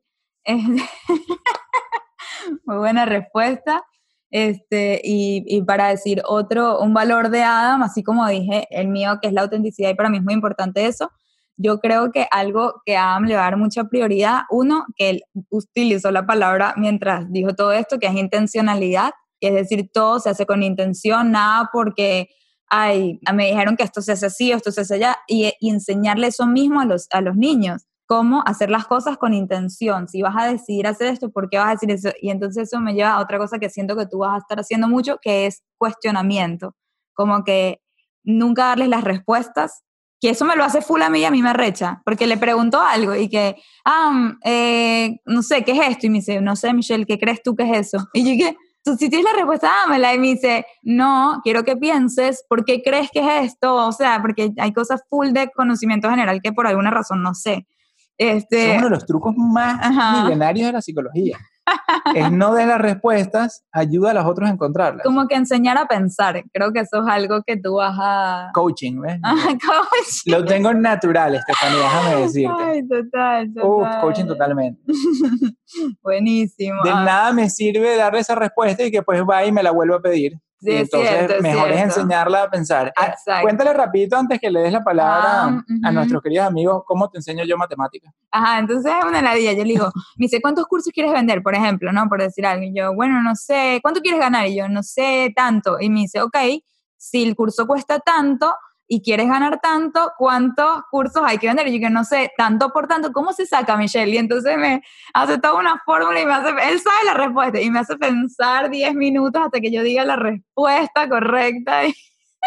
pobres Nunca en hijos. tu vida te da una respuesta matemática, siempre te llevo Ajá. a través de la fórmula. Exacto. A ver, le voy a dar la palabra a Rafael y Paul, nuestro, nuestra Yeah. parejita favorita aquí. A ver, ya les di a mute, pero hay que darle un chance a este. A que reaccione. Ahí va. Ahí va. Buenas. Hola. Buenas, buenas. Felicidades, chicos. Me quedé con la cara así de pop cuando, cuando vi la parte de atrás de, de la cámara. Yo dije, what? Pero buenísimo. Eh, felicidades. Los que queremos mucho saben que son parte de esta casa. Eh, los adoramos. Yo tengo una pregunta un poco, como son súper organizados ustedes en el tema de la casa, es cómo va a ser el setup del área del niño o de niña. ¿El setup en qué sentido? De, del, del área del niño o de la niña. Ok, ¿qué tenemos en mente para el cuarto? Ok, buena pregunta. El cuarto queremos hacerlo bastante gender neutral. En general, todo queremos tratar de llevarlo por esas vías. No queremos encasillar a esta personita en un género. De, o sea, obviamente va a tener su sexo con el que van a ser, pero no queremos como que ser demasiado ponerle esas cajas en la mente de que, ah, eres niño, tu cuarto es todo azul con cohetes y dinosaurios y carritos, eres niña, entonces te vamos a poner un tutú desde el día que naciste y te vamos a, a pintar el cuarto de rosado y no queremos eh, ser ese tipo de... Y va a ser un gran reto para Michelle, porque Michelle es full rosada, como se pueden dar cuenta. Va a ser un, si, si es niña, va a ser un reto hacer esto. Si es niño, no va a ser un reto. Lo voy a hacer muy Yo fácil. quiero ver ella enseñándole dinosaurios y de aviones a la niña. Yo la Sí, quiero ver. Pero entonces, antes de saber el sexo, que es muy importante ahorita tomar ese tipo de decisiones antes de saber, es decidimos que el cuarto va a ser, como les digo, gender neutral, es decir, no va a tener, o sea, si entras no sabrías si es de niña o de niño, quizás tenga un hint porque es que me encantan los arcoíris y si es niña no voy a poder no ponerle un arcoíris, ¿sabes? Punto. Este, y si es niño, no sé, creo que también le voy a poner el arcoíris. Yo creo que es arcoíris va, punto. Este, pero, pero sí, como que ya tengo todas las ideas, ya hablamos con nuestra diseñadora de interior, eh, ya nos está ayudando y empezamos de hecho a planificar el cuarto antes de saber el sexo para poder entonces no desviarnos de ningún... Y de la misma manera, eh, hablando del tema del género y el sexo y todo eso, no vamos a hacer un reveal usando colores ni nada de eso nos vamos a enterar nosotros cuando abramos ese sobre, Mañana. mañana o pasa mañana, no sé cuándo va a llegar, o sea, no sé, simplemente leyendo lo que diga, sabes, niña, niño, y se los dejaremos saber, pero no, no con colores, no vamos a hacer nada de ese tipo de cosas, no, y de hecho yo me puse a buscar, eh, llevo semanas buscando en Google y que gender reveal feminista, y la conclusión es, no hay manera. Si haces un gender reveal de cierta manera, lo estarías encasillando y y de verdad no hay, ¿sabes qué? Voy a conformarme con eso, sé que igual va a ser emotivo y va a ser nice, pero no le vamos a, a encasillar. Yo, yo creo que todo parte y algo que hemos venido aprendiendo a medida que nos hemos acercado a la idea de hacer familia es que nosotros estamos dándole la bienvenida a un alma, a un alma que no solamente hay que ayudar a, a criarlo y hacer su mejor versión, pero principalmente hay que respetar el alma que venga. Entonces nosotros creo que tenemos el gran reto de empoderar este alma, de darle todas las oportunidades, todas las opcionalidades habidas y por haber, y de ayudar a ese alma a ser su mejor versión, ayudar a ese alma a, a, cumplir lo que vino a hacer en este mundo, porque a muchos de nosotros, yo tengo 34, Michelle tiene 32, aquí hay personas de 20 y pocos, hay personas de 60 y pico, y seguramente más también edades y muchísimos de nosotros sabemos lo que hemos estado luchando con nuestros traumas o nuestras crianzas o nuestras maneras de haber sido impuestos cosas de la sociedad y todo viene porque se trató de imponer algo sobre nuestras creencias, o sea, se trató de imponer algo que no necesariamente venía natural con nuestro alineamiento de alma. O sea, yo, por ejemplo, estoy encontrando mi voz a los treinta y pocos años. Yo realmente estuve 30 años perdido, que no sabía realmente cómo expresar mi esencia, cómo estar a gusto y aceptarme a mí y tener la confianza en quien soy, porque uno todo el tiempo está mirando los lados, uno todo el tiempo está eh, tratando de ser como otras personas en vez de mirar hacia adentro y descubrir quién uno es realmente. Entonces yo creo que si los padres hacemos esfuerzos intencionales porque los chamos descubran esa, esa parte interna de uno, habremos ganado ya mitad de la, de la batalla y va a crecer una persona no solamente súper feliz y súper lista para el mundo, sino va vamos a dar paso a un gran recurso para la humanidad, porque yo creo que eso también es otra responsabilidad que tenemos nosotros como padres. Si estamos trayendo niños al mundo, no es para nosotros divertirnos, no es para nosotros disfrutarlo, eso es algo egoísta de pensar. No es para que nos cuiden de viejos únicamente. Menos aún para que nos cuiden de viejos, es un tema de traer a alguien al mundo para ayudarlo a que sea su mejor versión y que deje su mejor huella en esta tierra que estamos todos caminando. Yay, qué buenas las respuestas de Amen, ¿por qué lo traigo? Ok, yo lo que pasa es que antes de darle play a este Zoom me fumo como cuatro lumpias por allá y estoy aquí. en tu hamaca. Eh, en mi hamaca me fumo cuatro lumpias y vengo aquí a hablar de existencialismo. Qué risa. Mira, veo que aquí me preguntan demasiado que cómo me enteré y que cómo le conté a Adam. Todos quieren saber eso. sí, ok. ¿Quieres, ¿Quieres contarlo? Lo enseñas en el video y ya. Es que exacto, está en el video. ¿Le puedo arruinar la sorpresa? No, ¿qué sorpresa? De cómo me enteré. No es ni tan sorpresa, porque en sí. verdad, ok, esta es la verdad, para bajarle las, hablando de expectativas, sí, sí, todos aquí tienen demasiadas expectativas de Michelle y la hipercreatividad de Michelle y todo eso, ok. Fue tanto el shock que Michelle fue como zombie a decírmelo sin pensar ni siquiera lo que estaba haciendo. O sea, no es que, ajá, lo sé, déjame pensar esta idea y tal, y pum, pam, pam, pam, y ya sabe, ah, no, fue como tipo, te lo juro, como zombie, fue y que no decía ni una palabra, estaba como que sonriendo, no decía nada y fue y me enseñó la cuestión. Lo grabó y ustedes lo van a ver en video, pero, pero sí, no, no fue nada especial con bambalinas y globos y cosas, pero fue sumamente especial porque fue lo más genuino del mundo. Fue el momento menos elaborado, menos intencionalizado, fue el momento más nosotros, fue el momento más de nuestra propia rutina aquí interna de nuestra vida y yo eso lo aprecié como la manera más genuina de haberme enterado y me fascinó y lo van a ver en el video como me quedo en shock, empiezo como que ya, ya, ya. Empiezas a reírte nerviosamente. Salgo detrás de Michelle y le digo, ¿qué es esto? Y lo primero que hago es verme al espejo. Estuve como un minuto viéndome al espejo porque les digo que a mí me gusta introspeccionar, ¿ok? Me gusta ver hacia adentro y fue mi manera de como que encontrarme conmigo mismo ahora que sé esta noticia. Entonces digo, coño, Adam, me miro al espejo, digo, Adam, vas a ser papá, bro. ¿Qué piensas al respecto? ¿Qué es esto? Y entonces era ese momento para mí de escucharme y después lo van a ver en video también, empiezo a saltar como un saltamonte. Tipo, empiezo a brincar como un saltamonte por Como que a drenar, drenar energía, como un niñito. Se me llenó así energía que la tuve que saltar. Sí, qué risa. Bueno, lo que pasó es que yo toda, toda mi vida, o sea, con Adam, siempre pensaba en eso. ¿Cómo se lo anunciaría a Adam? Porque yo me voy a enterar primero, ¿cómo se lo voy a dejar saber? Y era algo que siempre pensaba y nunca se me había ocurrido una idea creativa.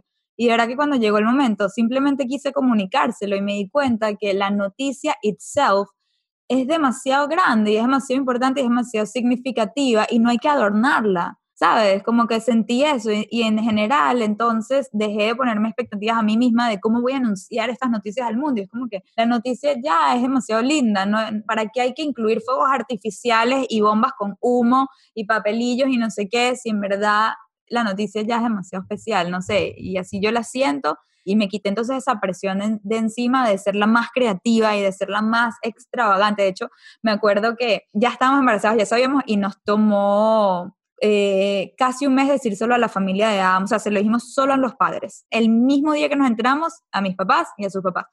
Pero a la familia como tal, y la familia de Adam es, muy unida y ellos cuentan siempre el primer día. Literalmente cuando los hermanos de Adam se enteraron que estaban embarazados, en ese instante nos los comunicaron y para nosotros fue como algo distinto esperar casi un mes para contárselos.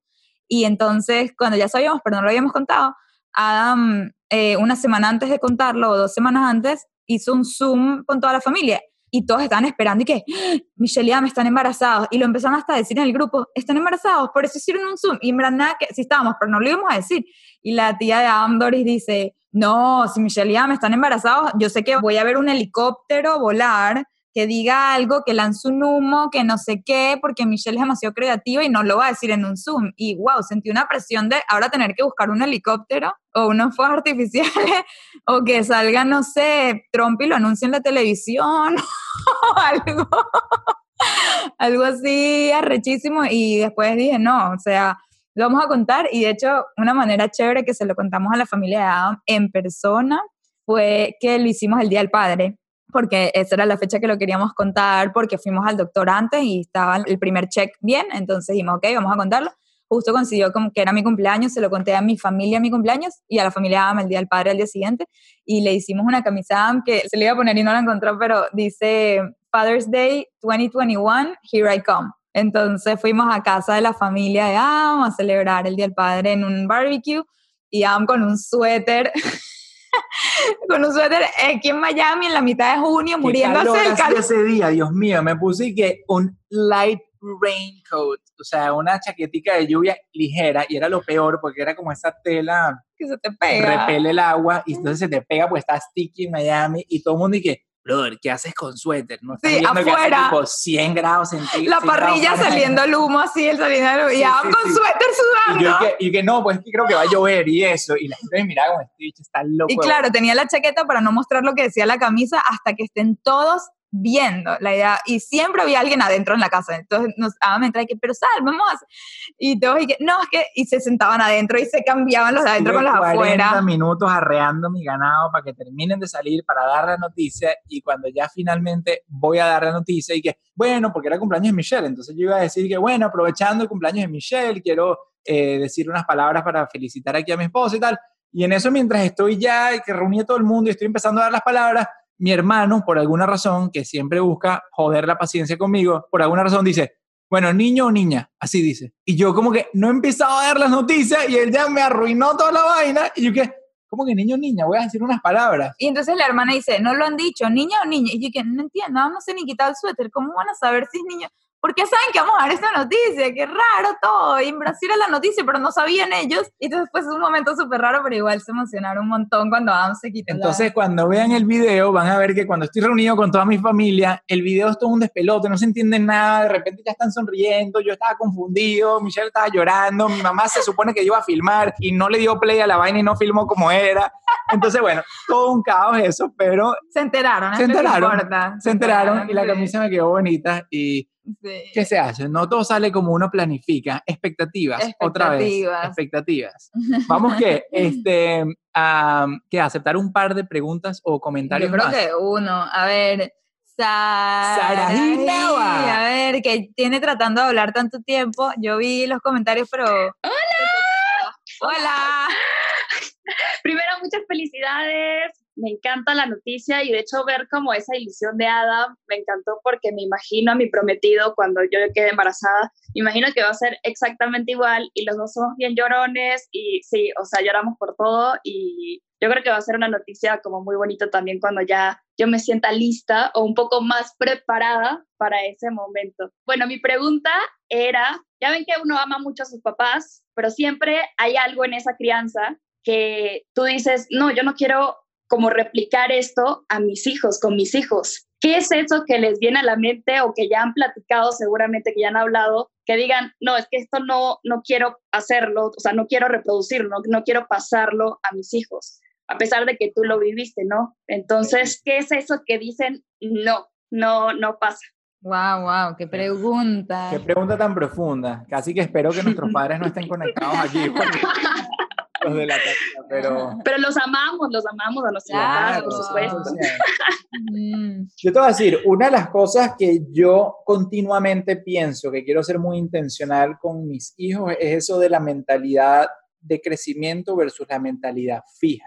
Es el cómo uno se habla a uno mismo. Yo creo que es algo con lo que yo toda la vida luché mucho y creo que sigo muy pendiente de tratar de superar porque uno inconscientemente, y lo he visto en la gente, no solamente en, mismo mis padres, sino en hermanos, en amigos, uno inconscientemente se limita mucho con sus pensamientos, uno inconscientemente te estás diciendo cosas como, ay, qué, qué bruto que fui. Bueno, no, no, no se trata de uno hablarse y catalogarse como bruto, se trata de, oye, cometiste un error, cometiste una brutalidad, puede ser, pero no se trata de ser así esos pequeños detallitos que te hacen inconscientemente ir construyendo una vocecita interna que te define de una manera negativa. Entonces, para mí es mucho darle ese empoderamiento y libertad interna para que los hijos puedan tomar con mejor criterio y con mejor voluntad y con mejor fuerza interna justamente sus decisiones de vida.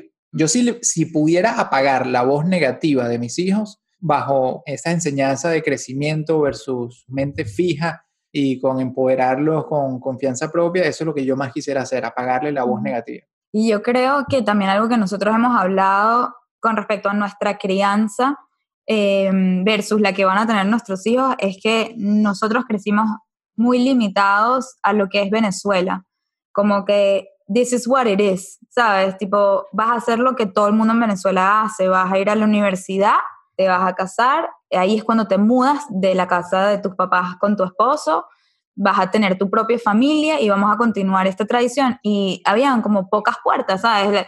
Las puertas son las carreras available en Venezuela, que, ¿sabes? Por ejemplo, de hecho, mi carrera no era una carrera, que es diseño gráfico, era de instituto y tal. Entonces, nosotros que vivimos en el mundo, o sea, somos ciudadanos del mundo, vamos a ofrecerle a nuestros hijos, eso lo hemos hablado mucho, ¿no? De, verdad, este es el contraste entre la crianza que tuvimos y la que vamos a dar, de que the world is your oyster, como que este, no estás limitado a Miami porque naciste aquí, si nos devolviéramos a Venezuela no estás limitado a Venezuela, o sea, como que eres demasiado libre. Nosotros pudimos experimentar lo que es la libertad, no en el momento que nos fuimos a Venezuela, en el momento que decidimos convertirnos en nuestra versión más auténtica juntos y tomar ese tipo de decisiones como pareja, porque nosotros nos fuimos a Venezuela, cada uno estudió en su college, no sé, en su universidad, nos mudamos a Miami y pudimos seguir esa vida que nos tocaba en Venezuela, pero en Miami, que era, bueno, nada, sabes, tienes tu trabajo, empiezas a tener hijos y decidimos salirnos de esos esquemas. irnos a Nueva York, hacer un posgrado,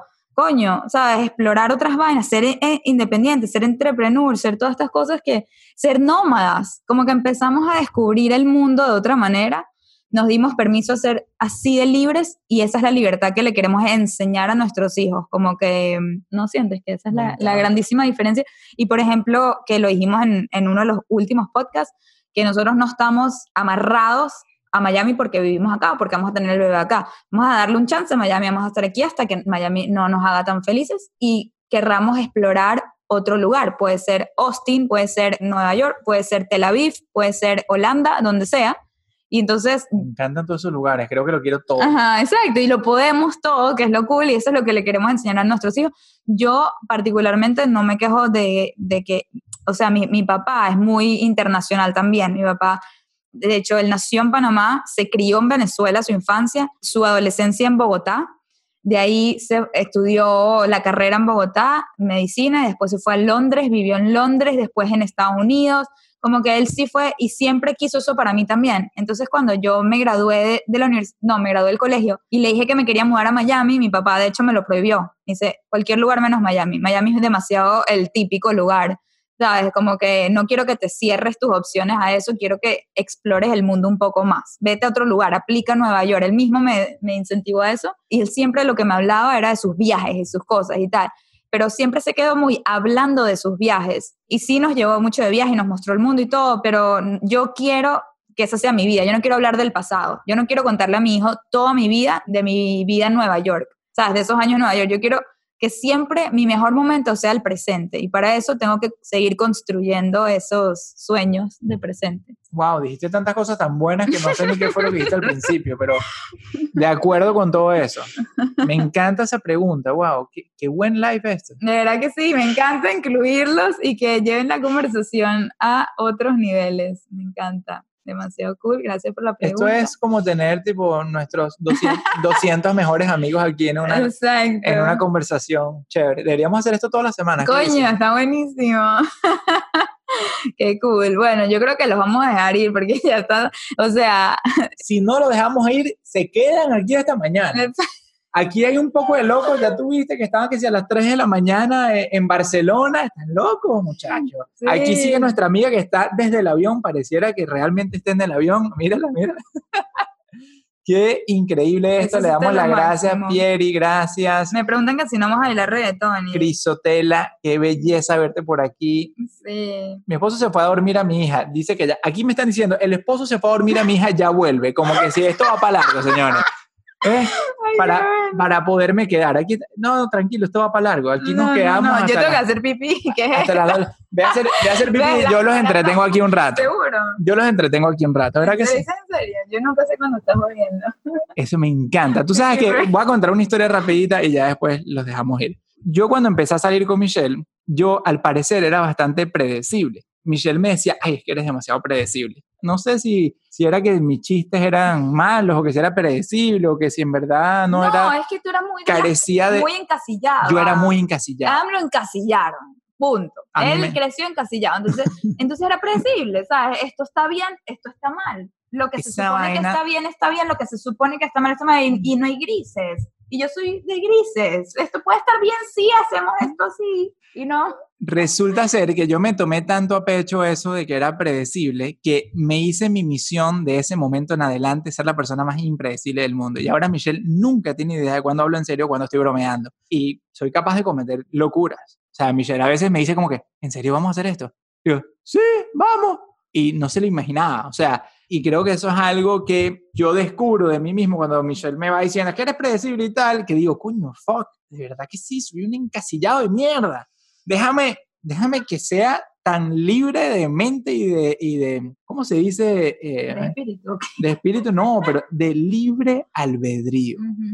Coño, esa, esa expresión me encanta, libre albedrío. Dentro de valores, dentro de cordura, dentro de todo, pero libre albedrío de hacer sus propias vidas y de ser tan impredecible como te provoque ser. Entonces me voy con esa reflexión. Aquí ya Alexandra está poniéndonos, Alexandra González, a su niñita para que nos despida porque ya la va a poner a dormir al parecer. Miren, los queremos muchísimo para que Michelle vaya a hacer pipí tranquila porque está embarazada, se los recuerdo.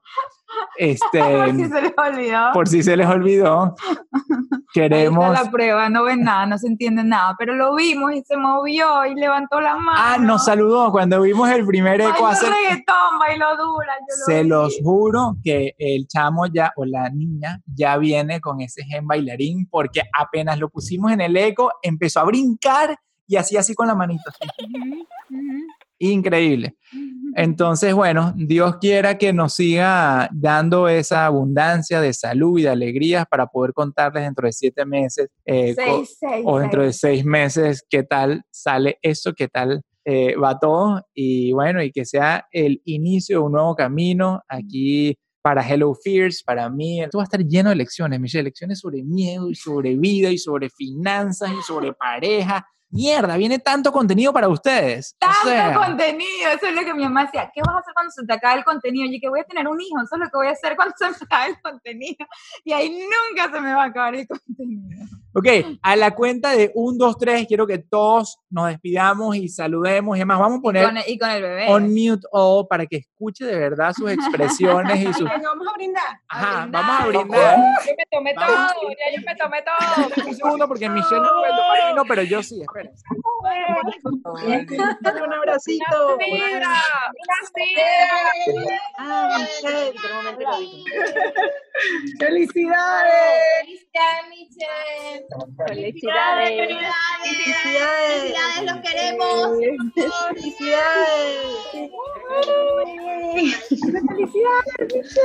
Refiero para Michelle, que no puede robar. Mira qué.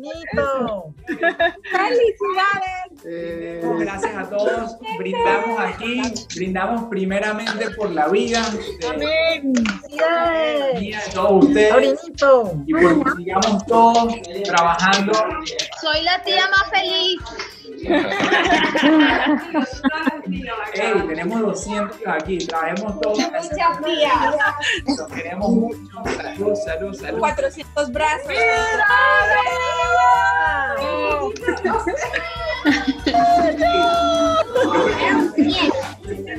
Creo que son unos gasecitos, pero está bien. Los queremos y hasta el próximo episodio, lo repetiremos. Salud a todos. Chao, chao. Gracias, queridos. Gracias.